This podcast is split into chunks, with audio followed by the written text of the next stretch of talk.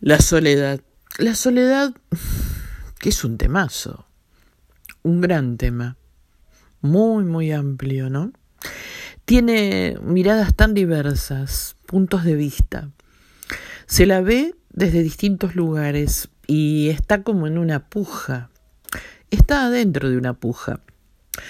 Alguna gente dice que la soledad es buena y otra gente dice que la soledad es muy mala y que se siente muy bien o muy mal estando solos o solas. Eh, entra en un terreno de debate, entra en un terreno de como de disputa. Y la verdad es que la soledad, según mi parecer, es simplemente la consecuencia de algo la consecuencia de haber transitado una vida de determinada manera. Son las circunstancias que se van juntando para que esa soledad aparezca en el horizonte y una serie de decisiones que se toman en la vida que también llevan a eso.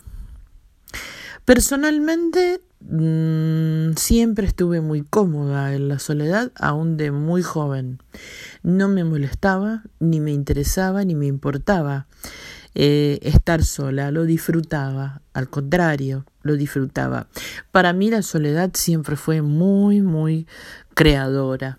En soledad he imaginado y he llevado adelante muchas cosas em, y me he puesto en marcha para hacer muchas cosas.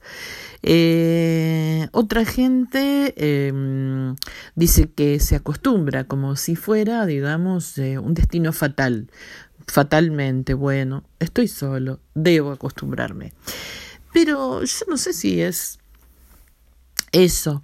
Yo lo que creo es que mm, la soledad tiene una mala prensa. ¿Por qué tiene una mala prensa? Bueno, yo supongo que hay algunos intereses detrás de eso, ¿no? Yo creo que uno de los intereses es, por ejemplo, de carácter obviamente social y de carácter cultural, que nos impulsa a buscar a una persona eh, para que sea nuestra pareja y para que nos acompañe durante toda la vida, para no estar solos. ¿No es cierto? ¿Cuántas veces lo hemos escuchado esto de, bueno, buscate a alguien, porque es muy feo estar solo en la vida o sola en la vida, pero no es así. A veces, a veces se encuentra una persona con la quien transitar, con la cual transitar una la propia vida, con la cual ir acompañándola y que te acompañe en la vida, pero sin embargo no es tan sencillo.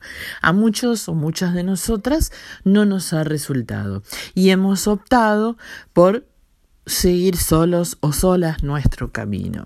Entonces, entonces, frente a esta circunstancia que la vida nos pone adelante y frente a las decisiones que hemos tomado para que eso pase, ¿por qué nos vamos a lamentar?